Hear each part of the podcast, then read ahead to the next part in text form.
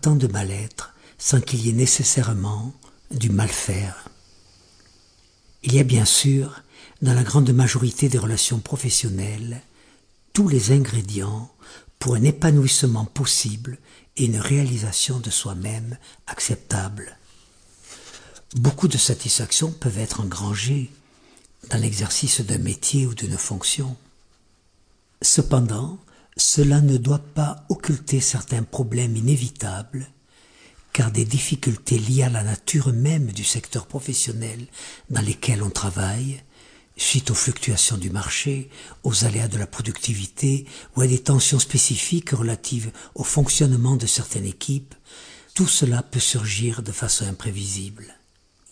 Mais ce qui frappe le plus quelqu'un d'extérieur à une entreprise, c'est la répétition de certains malentendus, la persistance des conflits ouverts ou latents, la présence de malaise ou mal-être qui traversent et polluent le quotidien de l'un ou l'autre des services, les tensions qui se nouent et persistent à l'intérieur d'un ensemble humain rassemblé dans un même espace ou parfois même autour d'une seule personne.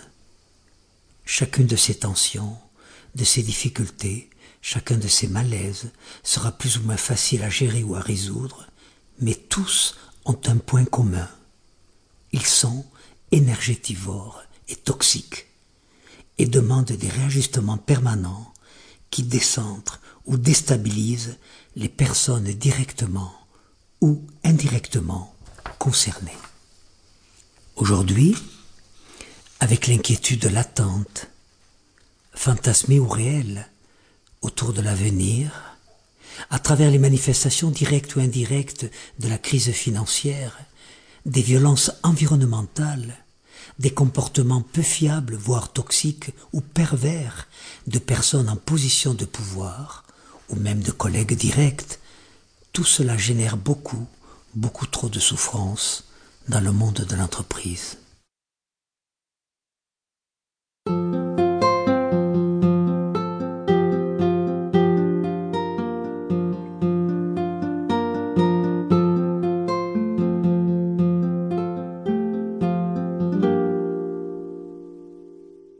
Des signes.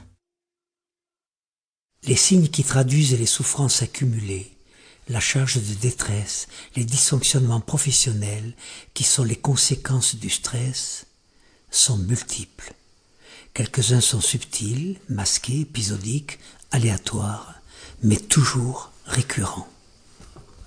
D'autres sont plus manifestes, plus permanents, plus violents.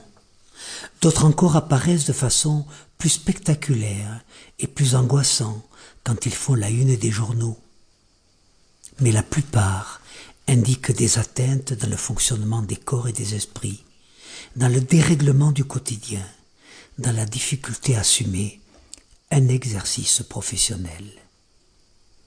Certains témoignent que c'est la vie même qui est en danger, quand l'état dépressif va conduire au suicide, à cette décision terrible de mettre fin à son existence quand celle-ci est devenue trop insupportable à vivre.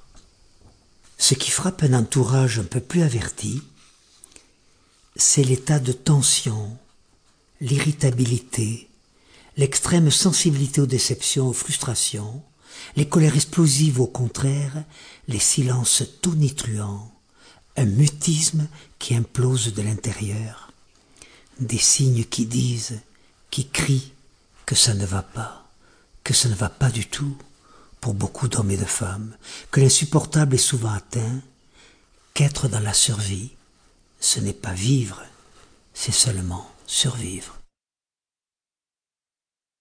Sur quelle base, sur quel fondement, sur quel terreau se construit le stress? La plupart des stress sont à relier à des situations qui vont provoquer un conflit intrapersonnel chez celui ou celle qui n'a pas la maîtrise sur les situations qui l'entourent.